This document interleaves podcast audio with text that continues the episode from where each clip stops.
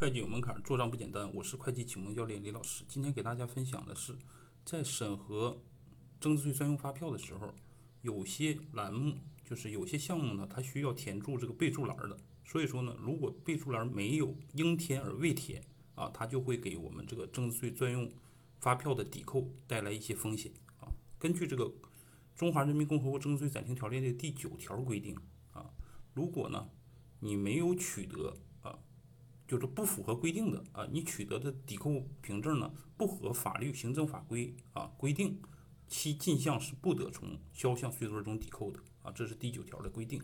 也就是说呢，是我们接收发票的时候，你一定要注意啊，符合条件的啊，但是没规没按规定填写备注栏信息的增值税专用发票，将不能作为有效凭证，作为税前扣除凭证。还有呢，就是不能在销项税额中进行抵扣。啊，请大家一定要注意。